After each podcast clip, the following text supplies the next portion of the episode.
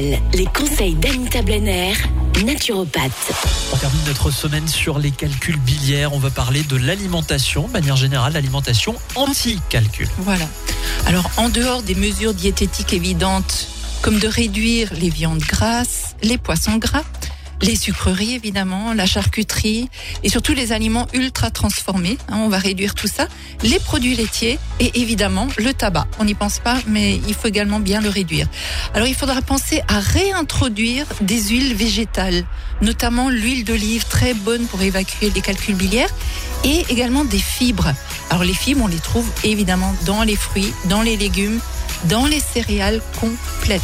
J'insiste toujours sur les céréales complètes, hein, le riz complet, le pain complet, les pâtes complètes. Privilégiez toujours les bonnes graisses. L'huile d'olive, évidemment, l'huile de noix, de colza, ça c'est pour utiliser à froid.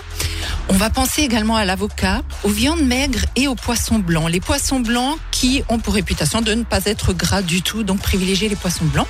Les fruits et les légumes, pensez à une à deux pommes par jour. Et surtout pour la cuisson, revenez à la cuisson vapeur et al dente pour les légumes.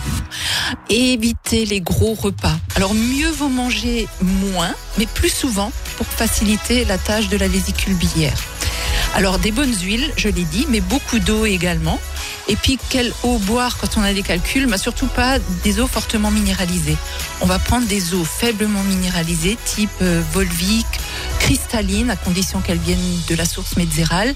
Mais surtout, éviter euh, Vitel, euh, Courmayeur. Euh, elles sont trop minéralisées et ces minéraux ne sont pas assimilés par l'organisme. Après, il reste toujours la bonne cure thermale. Hein. En cas de récidive, ben, on peut penser euh, aux cures thermales euh, qui sont proposées à Vitel. Par exemple, il y a des douches hépatiques qui sont très performantes. Il y a des aérobains, des massages sous l'eau, des cures de boissons afin de drainer les voies biliaires. Ça peut être très utile également. Mais quand on pense cure thermale, on a l'impression que ça s'adresse pas forcément à tout le monde. Ben si, ça il faut le voir avec votre médecin, mais ça peut s'adresser vraiment à tout le monde, bien sûr. À tout âge. Oui, oui, tout à fait. Intéressant. Merci Anita. Vous avez choisi de nous gâter puisque la semaine prochaine, encore un sujet très réjouissant. Nous allons parler De l'arthrose. de l'arthrose. C'est magique. À lundi, bon week-end. DKL. Retrouvez l'ensemble des conseils de DKL sur notre site internet et l'ensemble des plateformes de podcast.